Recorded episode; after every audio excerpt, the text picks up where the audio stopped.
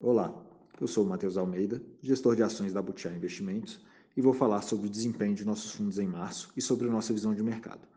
Observamos uma recuperação do mercado acionário no mês de março. O Ibovespa apresentou uma alta de 6%, reduzindo a queda de 2021 para 2%.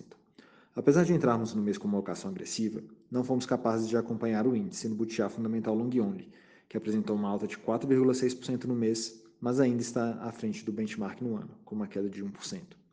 O mesmo ocorreu no Butiá Fundamental Long Bison, que apresentou uma alta de 3,4% no mês e de 0,3% no ano. Boa parte do movimento de valorização do índice no mês passado veio da apreciação dos papéis dos grandes bancos e de Petrobras, que tem grande peso no índice. Dentre nossas teses voltadas à abertura, apenas os papéis de shoppings e Renner se performaram bem. Esses desempenhos relativos impediram que superássemos o índice no mês. Não obstante, mantivemos nossa composição diversificada de portfólio, mesclando teses de commodities e de reabertura com pouca alteração nos nomes. Na nossa opinião, a dificuldade para aprovar um orçamento que atenda o teto de gastos e os interesses dos congressistas, aliado ao avanço da pandemia no Brasil e a dificuldade de cumprir o cronograma de recebimento e de aplicação das vacinas, é o que continua a impedir nossas teses de reabertura de performarem.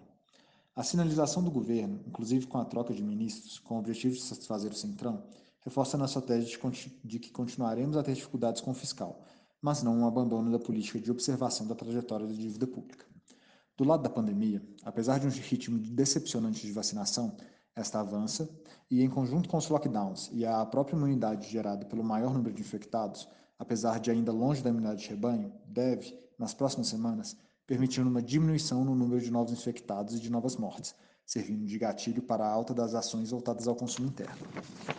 Apesar de não termos como base o cenário de descontrole da dívida pública, ressaltamos que a dinâmica fiscal se apresenta cada vez com menor margem. A alta da inflação corrente, consequência da depreciação do câmbio, que tem como uma de suas causas o aumento do risco de deterioração fiscal, leva a uma necessidade de aumento dos juros em um momento de economia fraca. Como a alta de juros também impacta negativamente a trajetória da dívida, entramos em um círculo vicioso, que apenas o controle de gastos pode encerrar. O risco de, de, que esse controle não seja realizado é o principal fator que nos mantém com uma alocação inferior à que seria indicada, dado o cenário altamente atraente de preços que enxergamos no momento.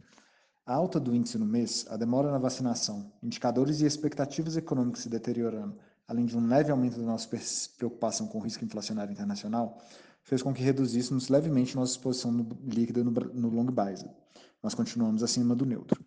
A aprovação de um orçamento com projeções mais realistas e sem manobras para atendimento do teto é condição para aumento de nossa alocação, caso os preços não se desloquem muito em antecipação a essa hipótese.